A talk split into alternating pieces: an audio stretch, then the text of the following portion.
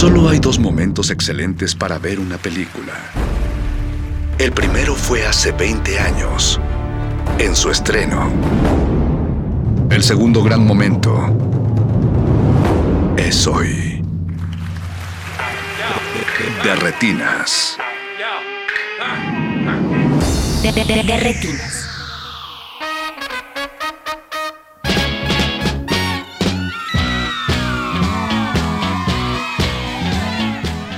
Bienvenidos a su cabina cinematográfica. Mi nombre es Rafael Paz y les doy la bienvenida aquí a De Retinas. Muchas gracias por estarnos escuchando en el 96.1 de FM, en Radio UNAM y en Resistencia Modulada.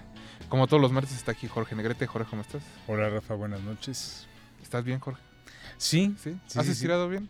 sí, ya sabes que todos los martes es este día de, de estirar, estirar un poquito más. No hay que descuidar el cuerpo. No, sobre todo porque es el único día en que me desvelo. Por la Del- radio. Del otro lado del cristal está Mauricio Orduña en los controles. Está don Agustín Mulia, digo más bien don Agustín Mulia en los controles y Mauricio Orduña en la producción. Una disculpa a todo el equipo técnico de este programa. Y pues empecemos, Jorge, ¿qué te parece? Ah, bueno, no, vamos a tener un invitado especial que ya está aquí, Lucrecia Arcos. Lucrecia, ¿cómo estás? Hola Rafa, muy bien. ¿Y tú? Muy bien, muy bien. Ahorita les decimos a qué vino Lucrecia, porque antes tenemos otra sorpresa en la línea. Tenemos en la Adriana, en la línea a Adriana Bellamy. Ella es profesora de la ENAC, seguramente una escuela de cine que algunos de ustedes en la UNAM han escuchado que existe. Y la tenemos en la línea porque próximamente iniciará un curso bastante especial. Adriana, ¿cómo estás? Buenas noches. Hola Rafa, buenas noches. Y Muchas gracias. Hola a- Jorge y hola a Lucrecia. Muchas gracias por contestarnos la llamada. Eh, Sí. Adriana, cuéntanos un poco de, de este curso llamado Mujeres Cineastas. ¿Qué, qué- ahora sí que qué alumnos estás buscando para que se integren a las clases? Bueno, mira, este curso forma parte de la oferta de extensión académica que tiene la, la ENAC. Entonces es un es, es un curso y en general esos cursos están eh, en oferta para el público cinéfilo en general, pero también pueden ser estudiantes, egresados, eh, tanto de la UNAM como de otras universidades. Eh, y bueno, básicamente es un, es un curso donde se revisará eh, la obra de algunas eh, realizadoras eh, en en 10 sesiones. Eh, y bueno, el, el, el temario completo y la información sobre la inscripción, etcétera, la, eh, la pueden encontrar en las páginas del ENAC. Pero en general, eh, pues mi interés es hacer una especie de revisión paralela, eh, digamos, a, al- a la oferta general de los cursos sobre sobre cine, donde siempre se incluyen mujeres cineastas, pero pero no haciendo un análisis tanto de sus aportaciones como, como en sentido formal que nos están proponiendo. Entonces el curso va un poco eh, de eso y ese es su, su principal interés, pero no hay una digamos no hay una línea eh, especializada, lo puede tomar el público en general, entonces eso eso también es interesante. Muy bien, Adriana. Oye, y para ir abriendo ojo, ¿podrías platicar, un- platicarnos un poco y a los radioescuchas sobre el temario? Eh, específicamente el trabajo de qué mujeres cineastas se va a estar como explorando, quizá no todo, pero cuando menos Una probada. algunos, una probadita, exacto. Sí, claro. Bueno, eh, empiezo por la por, por Alice G, que es ya, eh, sobre todo en los últimos años, que ha eh, eh, revisado eh, su trabajo. Ya tiene desde hace un, un tiempo revisándose, pero sobre todo en los últimos años se ha rescatado su figura. Además, como parte de estas historias oficiales del cine que siempre aprendemos que está eh, llena de, de, blancos de, de la presencia de las mujeres en el cine, no solo las realizadoras, que es el, el tema que, eh, del, del cual se ocupa mi curso, sino eh, en otros rubros, ¿no? Las eh, guionistas, en fin, eh, cinefotógrafas, muchos más, ¿no? Pero bueno, empiezo, más o menos el curso está organizado eh, de manera cronológica, entonces reviso las pioneras, ¿no? De Alice G, eh, Lois eh, Weber, por ejemplo, eh, y, y bueno, algunas cineastas eh, también conocidas o mucho más conocidas que han tenido ya una amplia presencia, como Agnès Varda o Marguerite Duras. Eh, pero bueno, también reviso los grandes movimientos que generalmente aprendemos dentro de, la, de las historias del cine, no sé, pensar eh, las nuevas olas a partir de la presencia de, de estas cineastas o, o las vanguardias, por ejemplo, ¿no? Como, con cineastas como Germaine Dulac, eh, hasta cineastas pues ya más recientes. Ahora, como son 10 sesiones, pues eh, desde luego que tengo que hacer una, una selección, pero este curso está planeado para abrir una segunda parte, probablemente el siguiente semestre. Entonces, eh, abordaré ya en las últimas sesiones pues cineastas ya de, otras latitudes más contemporáneas como como Ito Steyer, por ejemplo, y que no son ta- tan conocidas, por ejemplo, como, como ¿sí? Eh, o el cine de Kira Muratova, por ejemplo. Entonces, pues son algunas de las cineastas que revisaremos eh, y haciendo un, un trabajo de, de, análisis fílmico, que es una de las cosas que a mí me interesa, ¿no? A ver cuáles son estas aportaciones, estas eh, grandes transformaciones que nos proponen estas cineastas y que de alguna manera nos permiten leer de otra manera estas eh, e- esta historia del cine que, que siempre la hemos aprendido de, de la misma manera. ¿no? Adriana, para los que estén interesados, ya que está abierto a todo público, ¿dónde pueden encontrar información de cómo inscribirse al curso? Sí, eh, la información completa y el, eh, los teléfonos y eh, el formulario de registro, las inscripciones están en redes sociales de la ENAC, eh, en, en el Facebook, Twitter e Instagram de la ENAC.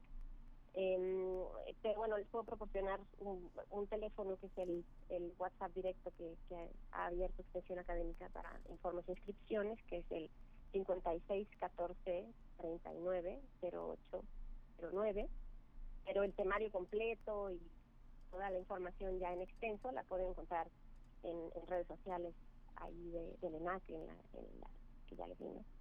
Perfecto, pues ahí está la invitación para el todo, para todo el público.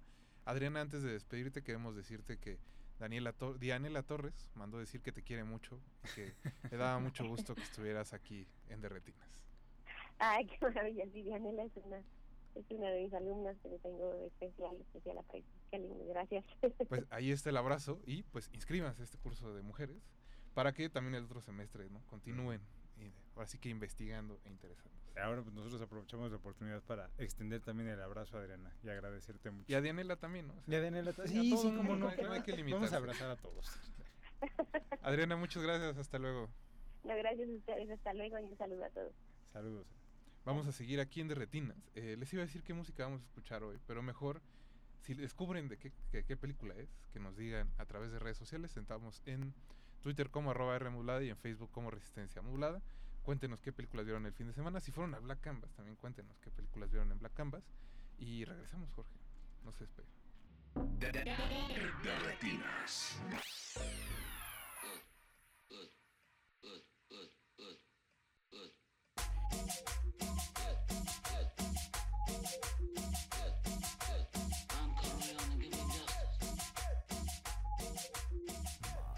estamos de vuelta aquí en Derretinas y debo decirles que nuestro querido Betoques venía entrando a la cabina y dijo, es el soundtrack de Akira.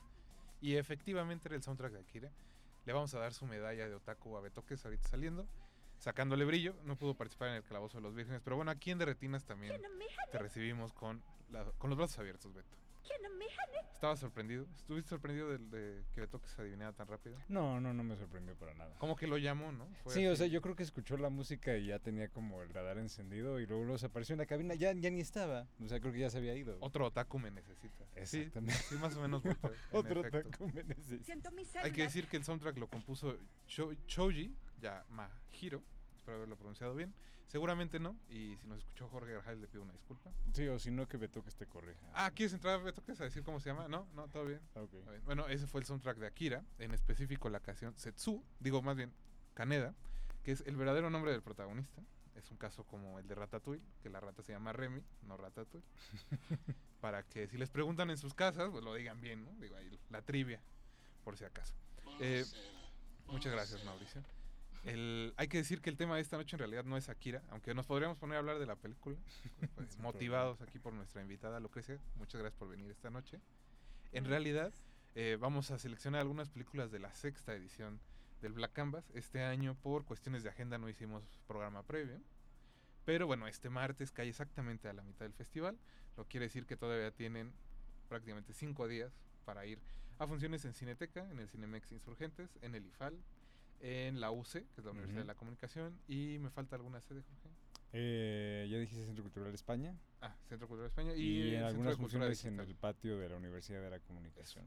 Entonces, eh, digamos que lugares no faltan. Ujú. Lucrecia, has estado yendo a las funciones. Sí, he estado viendo las funciones y no quiero dejar eh, de decir que como un apéndice tropezón, no tan tropezón, eh, terminé entrando a ver Akira el sábado. Entonces, excelente película también y altamente recomendable. Gran acierto del equipo de programación. No precisamente el Black Canvas, pero de algún equipo de programación. Vamos a hacer de cuenta que es parte del programa. Eso, eso. Finjamos, me parece muy bien. Eh, la dinámica de esta noche es la misma de algunos otros programas donde seleccionamos películas. Nuestra invitada iniciará con su selección y iremos ahora sí que ahí en carrusel eh, distribuyendo. Eh, le hemos pedido a Lucrecia que de las películas que alcanzó a ver del viernes a lunes, porque bueno, hoy es martes y hubo actividades laborales, eh, pues seleccione algunas, cuáles le gustaron más. Así que Lucrecia, ¿con cuál vas a iniciar? Pues yo voy a empezar hablando de Don Juan, de Serge Bosson, em, película con la que abrió el festival y que no me gustaría dejar de mencionar porque creo que fue un poco polémica. Eh, en el momento cuando salí de la función, sé que a mucha gente no le había gustado para nada y he leído también tantas cosas en internet como en contra de... Bueno, yo recomendaría por salud dejar de leer cosas en internet. Sobre todo en Letterboxd, por favor. en específico. Cancelado el Letterboxd. Cancelado Letterboxd. Pero bueno, eh, como decías, Lucrecia, esta fue la inauguración. Es una película de Serge Bosson, que también inauguró el Black Canvas hace tres Hace años. cuatro años. Hace cuatro Justo, años. justo yo me estaba tratando de acordar cuándo es que Madame Hyde había eh, abierto el Fue festival. antes de la hace- pandemia, ¿no? Sí, fue hace cuatro años y fue una reacción muy similar. Aunque recuerdo que con Madame Hyde había mucho más encono, estaba como la gente mucho más enojada. No ¿Crees? tanto como ahora. ¿Crees? ¿Crees, sí, Jorge? sí, sí, sí. Entonces quiere decir que la pandemia no nos hizo bien. Yo creo que no, pero por favor, Lucrecia. Cuéntanos de esta película. Es un musical para empezar. Sí, eh, bueno, pues yo voy a pecar con mi formación de letras francesas. y a mí la verdad es que me encantó la película, me pareció una genialidad. Y como siento, o sea, saliendo inmediatamente de la sala, me acuerdo de estas reacciones, como que era una película muy mediocre, era una película muy simple, de alguna manera muy bufona. Pero siento también que si bien hay algo de eso como en el cine de Serge Bosson, Ujú. también hay es una película que va mucho más allá y está como reflexionando en torno a una tradición que convive ahí no solo actoral eh, sino también de la tragedia y del drama. Eh, y bueno también cabe mencionar que est- está coescrita con Axel Roper que eh, bueno también es cineasta. Y no sé, yo pensaba a lo largo de toda la película que justo puede a primera vista entenderse como una comedia musical muy bufona, pero la verdad creo que va mucho más allá y deja de ser una comedia musical a final de cuentas. Em, y pensaba mucho también todo en, en la mezcla de las diferentes tradiciones de Don Juan que hay, eh, desde, bueno, desde el siglo XVII, Tirso de Molina, luego también el Don Juan de Molière, eh, Don Giovanni de Mozart, y siento que Ujú. todas esas tradiciones de Don Juan están en la película de Bosón. Claro. Eh, y también luego pensando un poco en Axel Ropert, ¿no? O sea, también eh, como ella siempre habla sobre también cómo iba la cinemateca francesa, cómo veía todas estas actrices hollywoodenses, cómo veía todas las películas de Lauren Bacall, eh, y cómo ella habla también de esta tipología de las actrices. Sí, que tiene un, una serie de textos por ahí. Una se hace como una especie como de arqueología, como de clasi- taxonomía, como de Ujú. las actrices. Son, son textos como muy, muy, muy buenos. Sí, justo siento que eso de Rupert se ve perfectamente como reflejado y estructurado en toda la construcción de la película, porque si bien te habla sobre la clásica, digamos, historia de Don Juan, de pues el don juanismo y este hombre que es un don Juan, y que al final son dos actores que están como expareja, rompiendo, no rompiendo, y que están representando ellos mismos en escena a, a don Juan.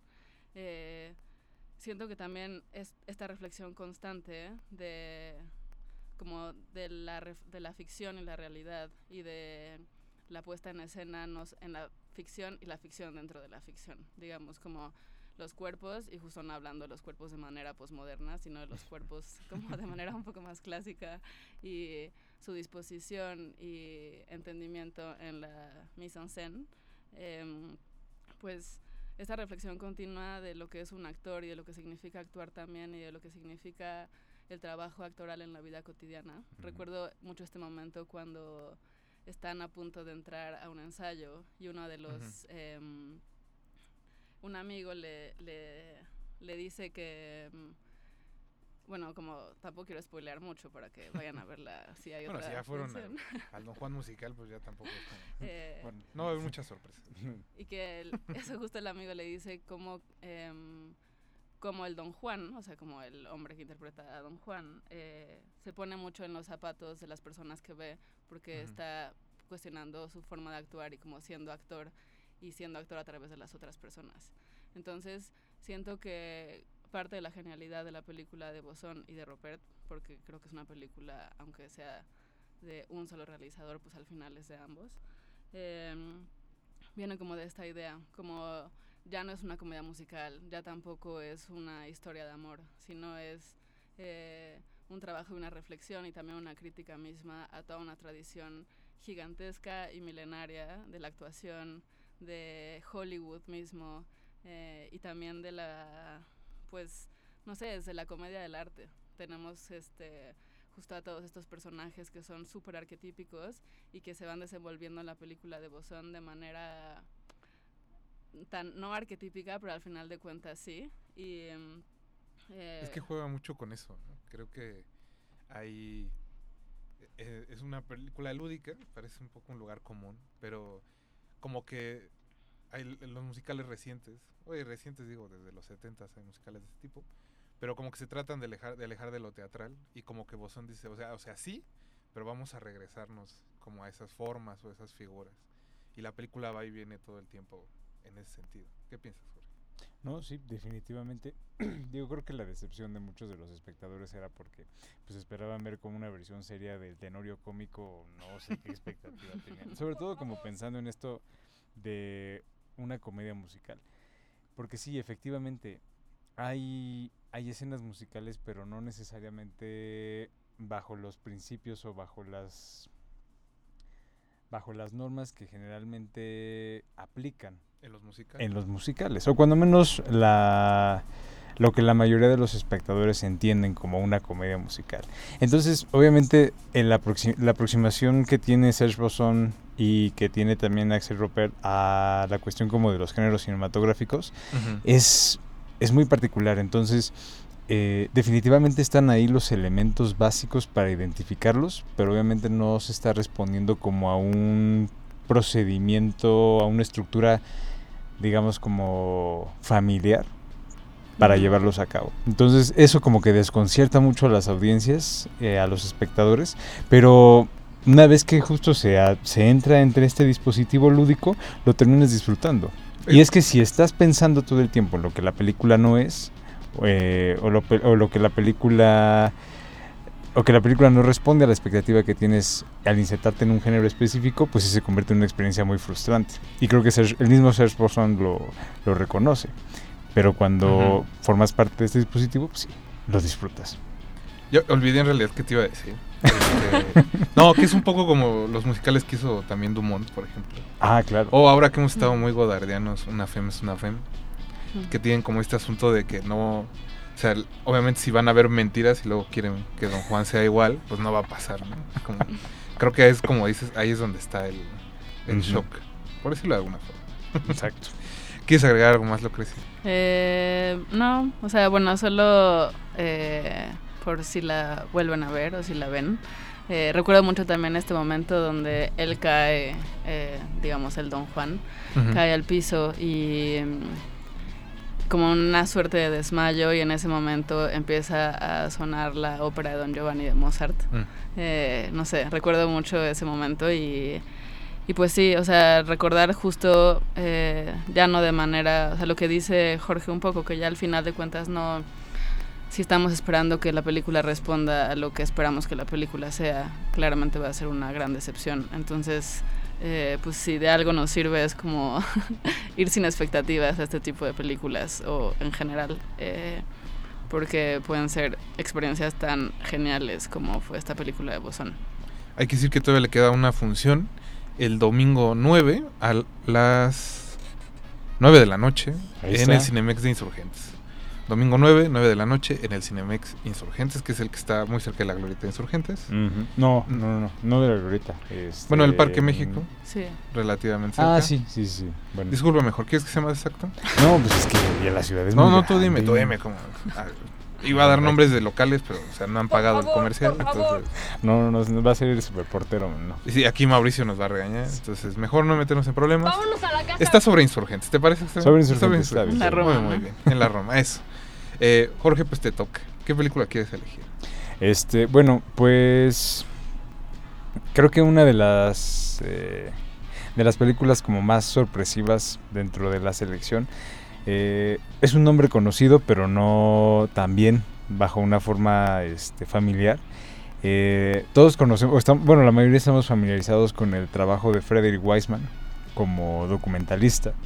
Eh, sobre todo como estos trabajos que se realmente inmersivos en los en la forma de funcionar de instituciones públicas eh, son muy conocidos como sus trabajos bueno hace poco apenas fue el de ah en el que se metió El al Mayor, ¿no? Creo que se llamaba. ¿Eh? No, el alcalde, ¿no? no no no es este City Hall Ah, City City Hall Hall. que es como todo el funcionamiento Mm, del ujú. ayuntamiento de Boston eh, también tuvo hace poco at Berkeley que es como todo Jackson este Heights. funcionamiento ah, eh, ¿cómo?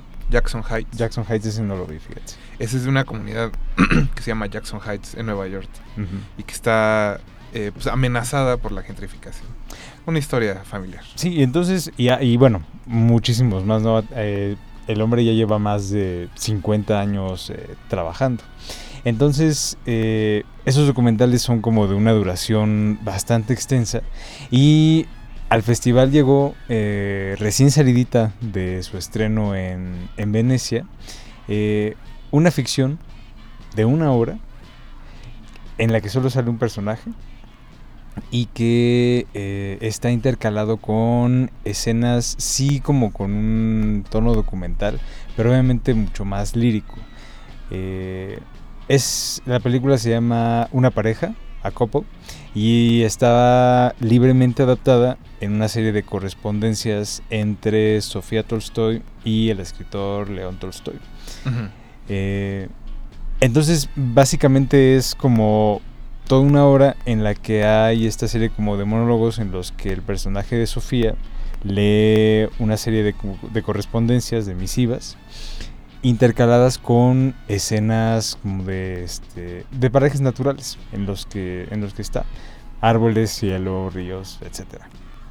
Entonces, lo que creo que resalta, o sea, creo que algo que acentúa mucho como la, la sencillez eh, y la simpleza como del, del ejercicio es cuando se contrasta como con todos estos eh, trabajos como tan meticulosos y tan minuciosos como de Weisman.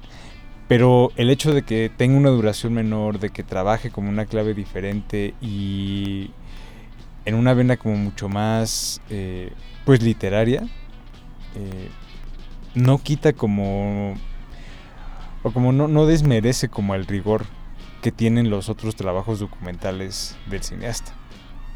Entonces, sea, estás diciendo que la ficción es más que el documental. pues, ¿no? no, no, no, no estoy diciendo que sea más que el documental, pero uno podría pensar que trabajar en ese medio quizás sería más fácil para él, pero creo que en realidad hay como una exposición y un trabajo eh, emocional, como mucho más, mucho más claro. A lo mejor sí en otras, en otros trabajos ha habido involucración, ha habido un involucramiento más claro como con la institución, con su funcionamiento, con su forma de operar. Aquí creo que hay una cosa como mucho más, eh, mucho más preocupada por una emoción específica como el las palabras que puede, o sea, como la riqueza y la densidad literaria para describir el amor entre dos personas.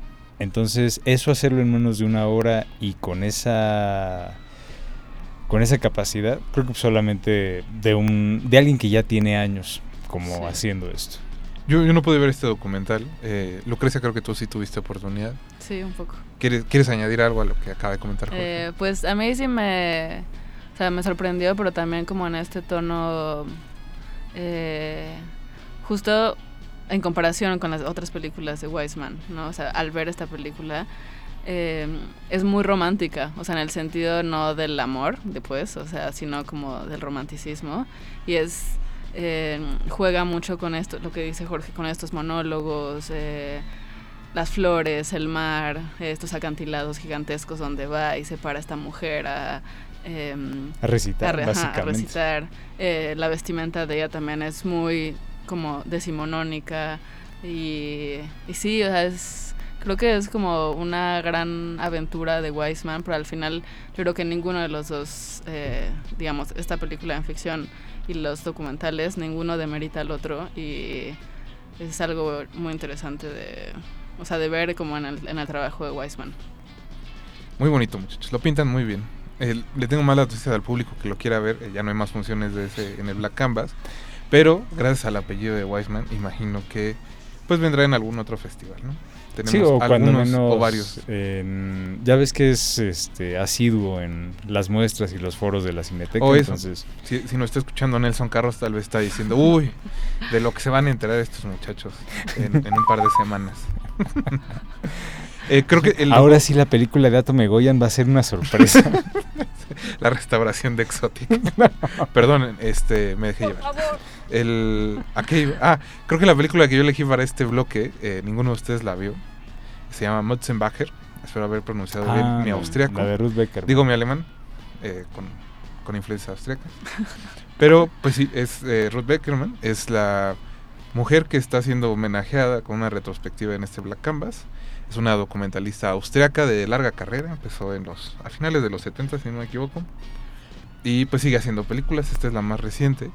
Es una audición bastante particular, es, es una audición donde solicitó que llegaran hombres entre 16 y 99 años y que estuvieran interesados en interpretar alguno de los papeles o de los personajes de Josephine Matzenbacher o la historia de una prostituta vienesa, que es una novela erótica publicada en 1906 de manera anónima, aunque bueno, dicen que el autor es el mismo autor de Bambi, que se llama Felix Staten.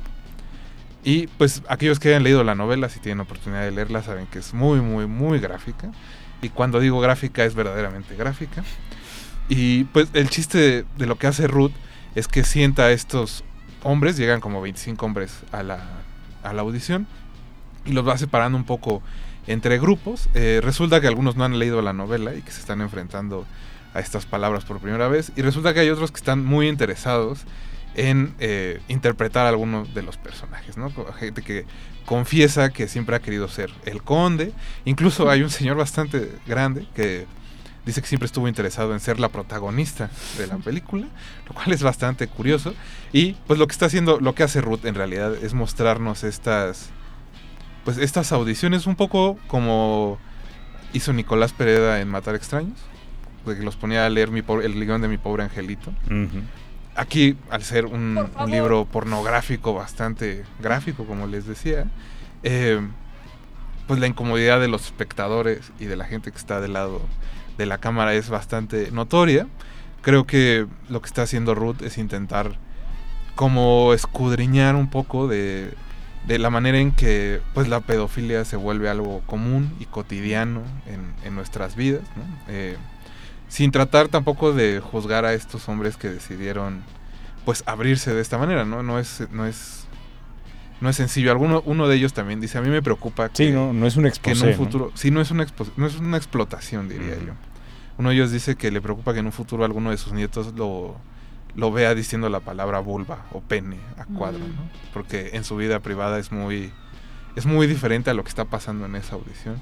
Y creo que más bien Ruth tampoco tiene eso, como las, las ganas de decir estos son unos criminales, sino más bien de entender cómo es que, pues eso, al, al negar cierta comunicación de la educación sexual en nuestra sociedad moderna y que tiende a ser bastante conservadora todavía, pues eso permite que como no se habla, se creen espacios donde precisamente la pedofilia nace y se perpetúa, ¿no?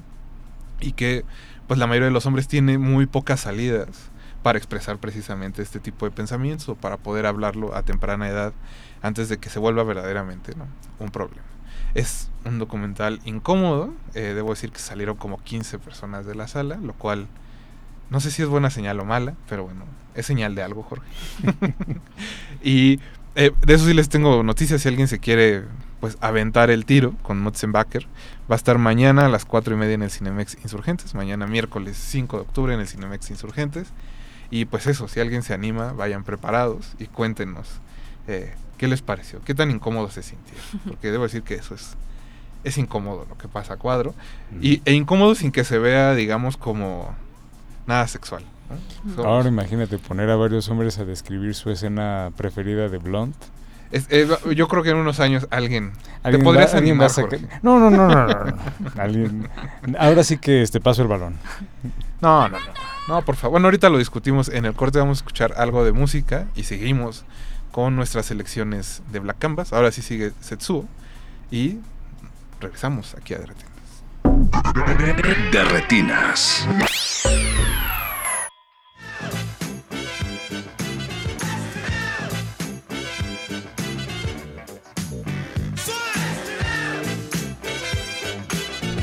Ya estamos de vuelta aquí en Derretinas. Muchas gracias a los que nos siguen escuchando. Recuerden que estamos en el 96.1 de Radio UNAM. Estamos en Resistencia Modulada.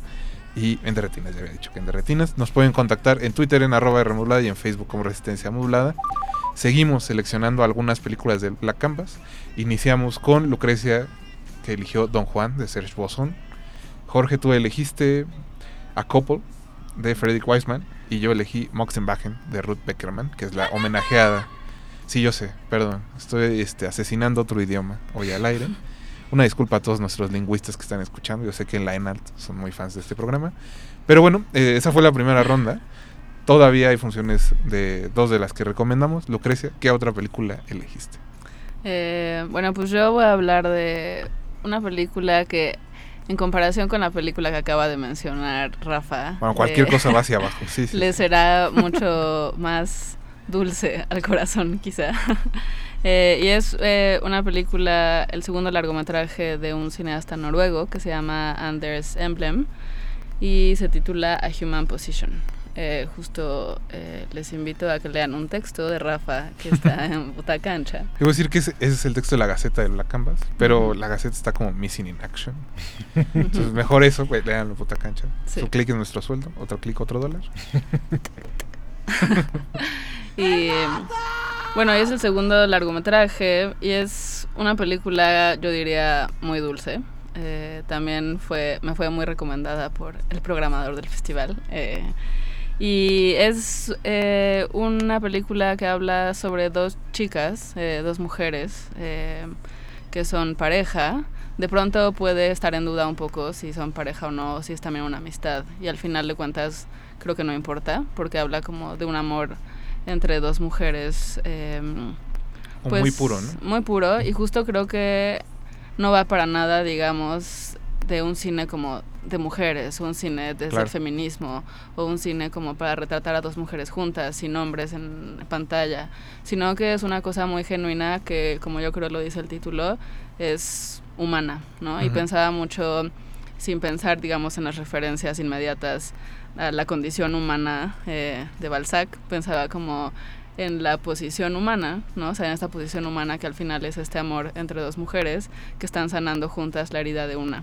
Y mm, no se sabe muy bien qué es lo que le pasó, pero una está en una fuerte depresión y probablemente sea algo relacionado con un aborto o sí, por una cicatriz que se ve en el vientre.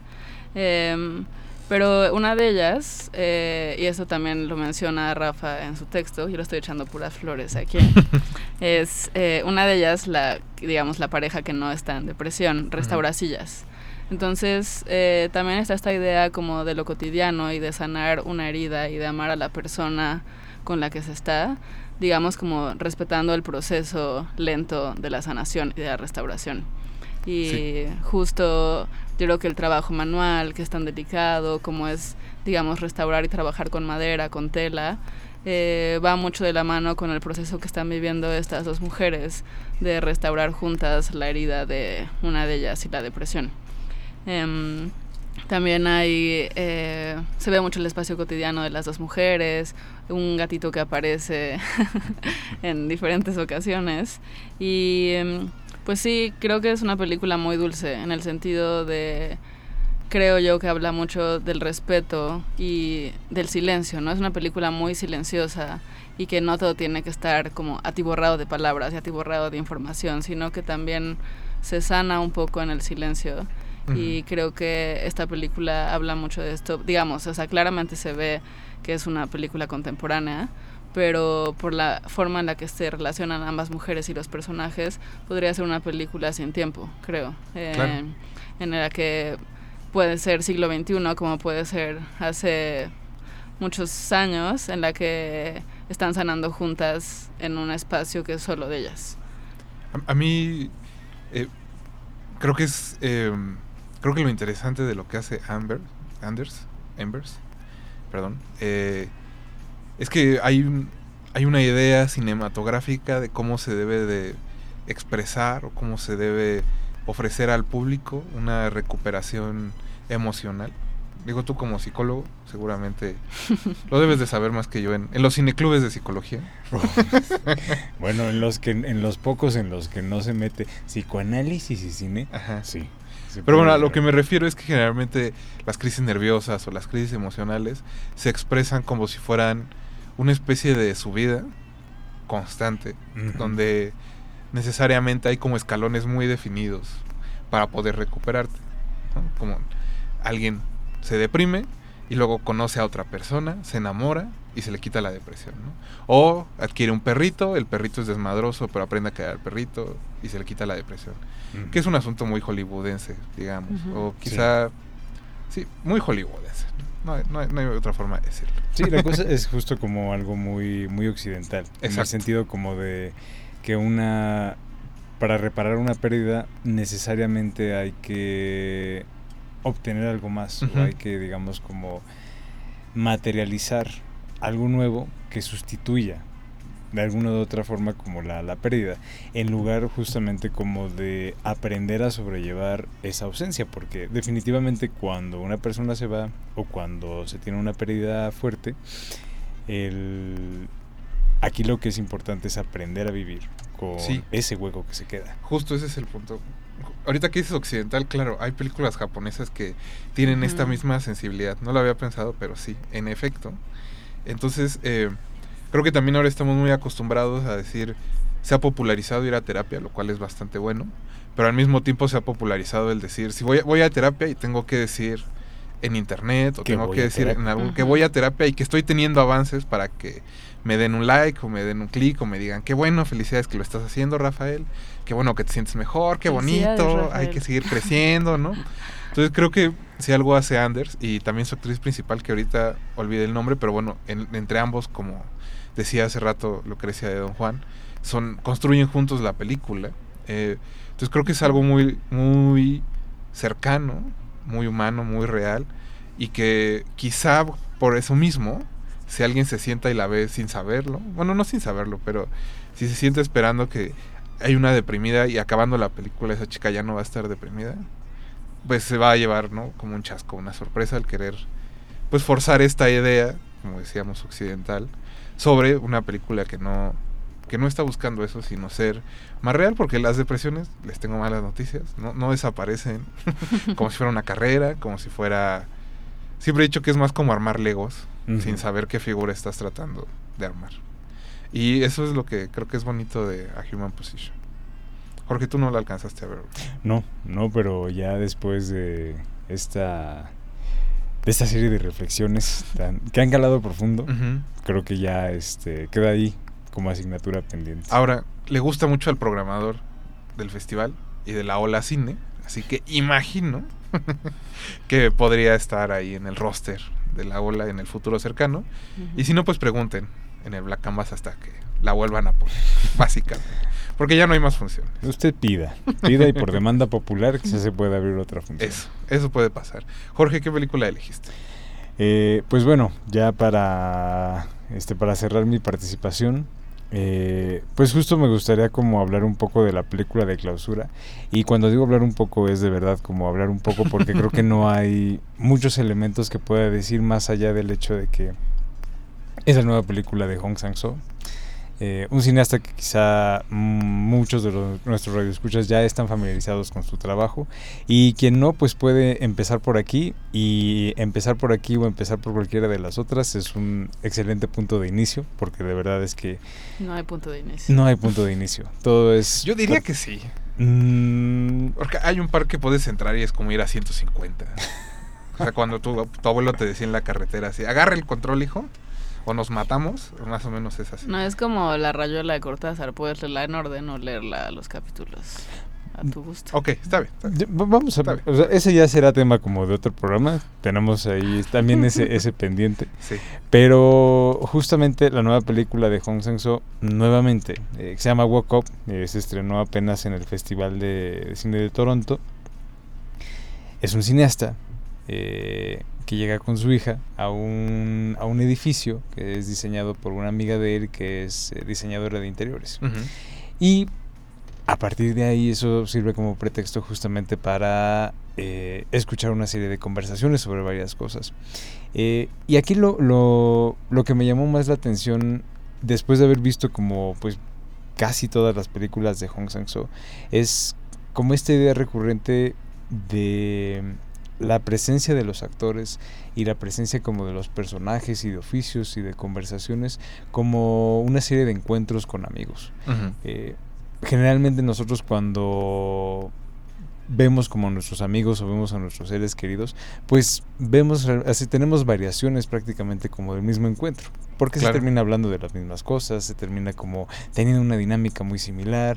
Eh, esta persona trae esto, esta persona habla de esto, esta persona habla como de su ocupación, de su chamba.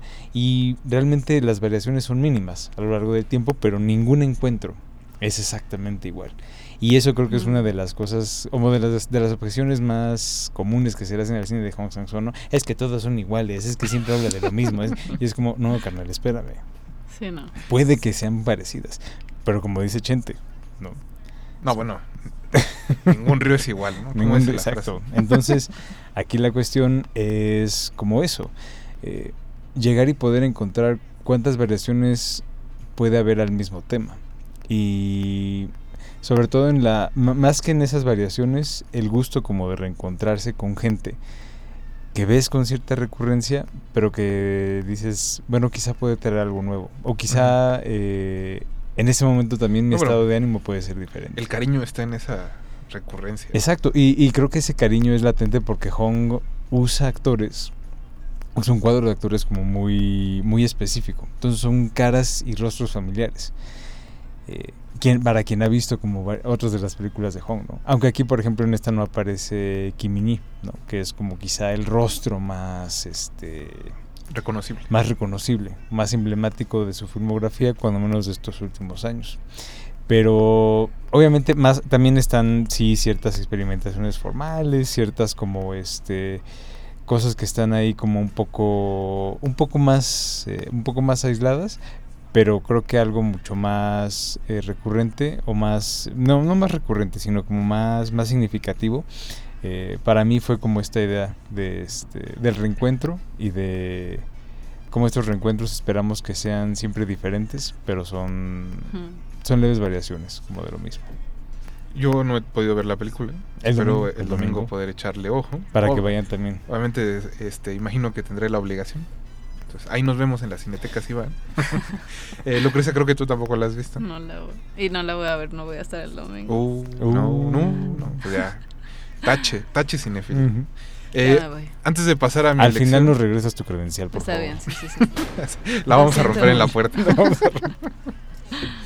eh, antes de, de seguir, eh, nos mandó un mensaje Pablo Extinto. Dice, sí está re bueno el de retinas del martes por la noche en mi resistencia modulada con Pasespa, Jorge Negrete y Lucrecia. Eh, no pude evitar recordar con esa remembranza de Don Juan a Paquito Stanley. Buena emisión sin duda, aprendiendo mucho de ficción y documentales. Le mandamos un saludo a Pablo Extinto, muchas gracias que nos está escuchando. Eh, se nos está acabando el programa, así que trataré de ser breve. Mi elección, creo que tú me dijiste antes de entrar al aire, Lucrecia, que no la habías visto. Pero Jorge sí la vio porque estaba sentado en la butaca al lado de la mía. Es, tenéis que venir a verla, de Mm. Jonás. Es parte del paquete de cine contemporáneo español que trajo en conjunto con el Black Canvas, el Centro Cultural España. Hay dos películas en específico de Jonás. La otra no tuve oportunidad de verla. Pero bueno, tenéis que venir a verla. Como muchas otras películas del programa, decir que se agradece cuando hay más de una película que dura una hora, hora diez, ¿no? Porque permite ver más películas, pero también, pues, a lo que vamos, ¿no? Sin gastar, sin gastar vida o oxígeno además. Eh, en este caso tenéis que venir a verla. Es la historia de dos parejas. Una muy, muy, muy citadina. Muy, muy moderna. La otra que ha decidido dejar esas comodidades de la ciudad, comodidades entre comillas, y mudarse a un suburbio, ¿no? Digamos que vivían aquí en la Narvarte y decidieron mudarse. Iba a decir a Cuautitlán, pero ya ni siquiera es como... ¿Cuál sería? A Querétaro. ¿No? O sea, es como, el- sería como el nuevo... Algo Qué así. a lo mejor a Tepeji. A Juriquilla. Ándale. No, ¿Te parece bien? ¿No? Está bien, está bien, está bien. Juriquilla está bien. Vamos a decir Juriquilla. Algo así, algo así, algo así. Más o menos. Atlacomulco, Mauricio dice que Atlacomulco, pero no todos pueden ser como Peña Nieto, Mauricio. Este, bueno, se mudan a un suburbio, ¿no? En España. Y aquí la cosa es que obviamente los que se mudan en la primera escena de la película visitan a los citadinos y un- una queja clásica es como, ustedes no han ido a nuestra casa, ¿por qué no han ido a nuestra casa? Ahora, cualquier pareja de ciudad sabe por qué no han ido. Porque es, es desgastante ir y viajar y estar básicamente perdiendo el tiempo, ¿no? Pero creo que hay algo como muy honesto y muy.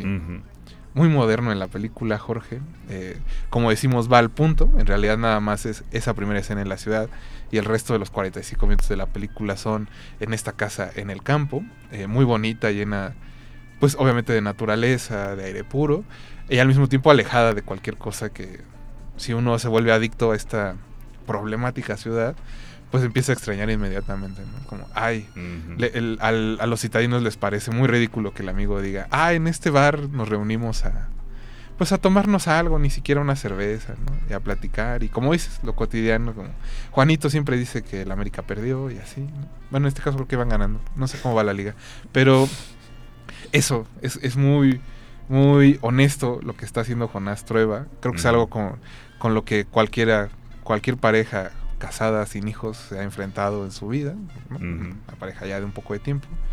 Y chistosamente es como, lo decíamos saliendo de la función, es un poco este, pues como modernizar lo que hacía Woody Allen en los 80, Hannah y sus hermanas, maridos y esposas, este, ¿cuál es la otra que dijimos ese día?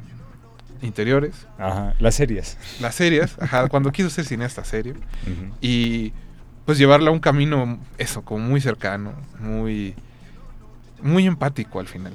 ¿O qué piensas, Jorge? No, sí, este, creo que ahorita que decías lo de las parejas y la ciudad, yo pensaba como así, qué cansado es vivir en una ciudad, pero es más cansado salir de la ciudad. Sí, es que es O eso. sea, entonces es como esa cosa muy citadina. Y claro, o sea, está, está ahí muy presente y Jonás es, digo, no sé, seguramente es como un ámbito que conoce como muy bien. Y desde el inicio, sí, la película, es, es lo que también comentábamos saliendo de la función, es, hay cierta pereza, ¿no? En decir como de, ah, esta película se parece a Woody Allen, ¿no? Ah, es como Woody Allen, ¿no? Pero... O sea, sí, pero no. Es que, es que pocas veces la comparación es justa. Y Sí. aquí, obviamente, desde el inicio, con esta música, eh, estas, estas piezas de piano completas, como de 3, 4 minutos, eh, en las que se enfoca como el rostro de un personaje, eh, que justo tiene como muchas reminiscencias a Mia Farrow, creo que por, desde ahí como que entramos... Es que algo tiene ahí. Sí, Bárbara entramos ahí como a- a esa, a esa etapa particular. Eh, va generando como un, un ambiente y una familiaridad que se siente muy cálida.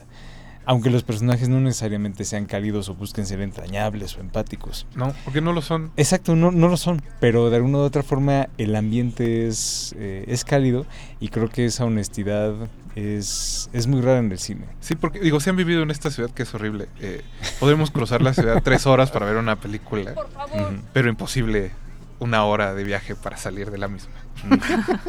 Digo, y si cruzamos la ciudad también para ver a los amigos, pues, Exacto, exacto. Creo que eh, tenéis que venir a verla, no tiene otra función.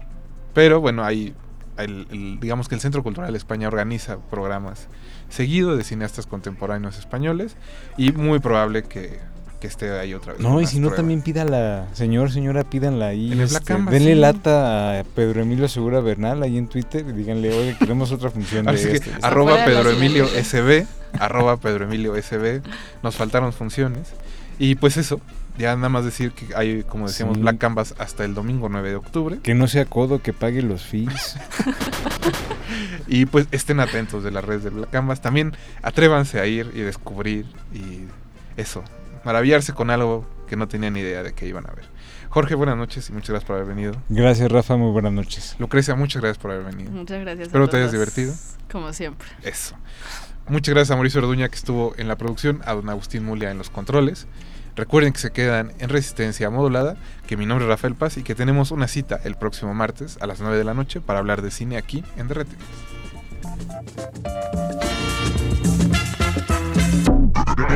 De retinas.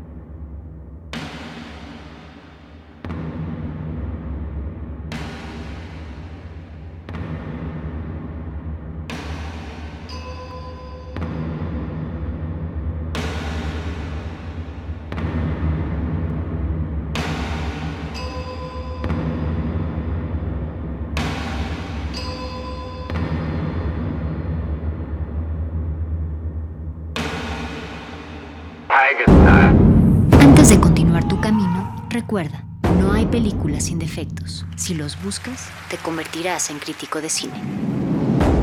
De retinas.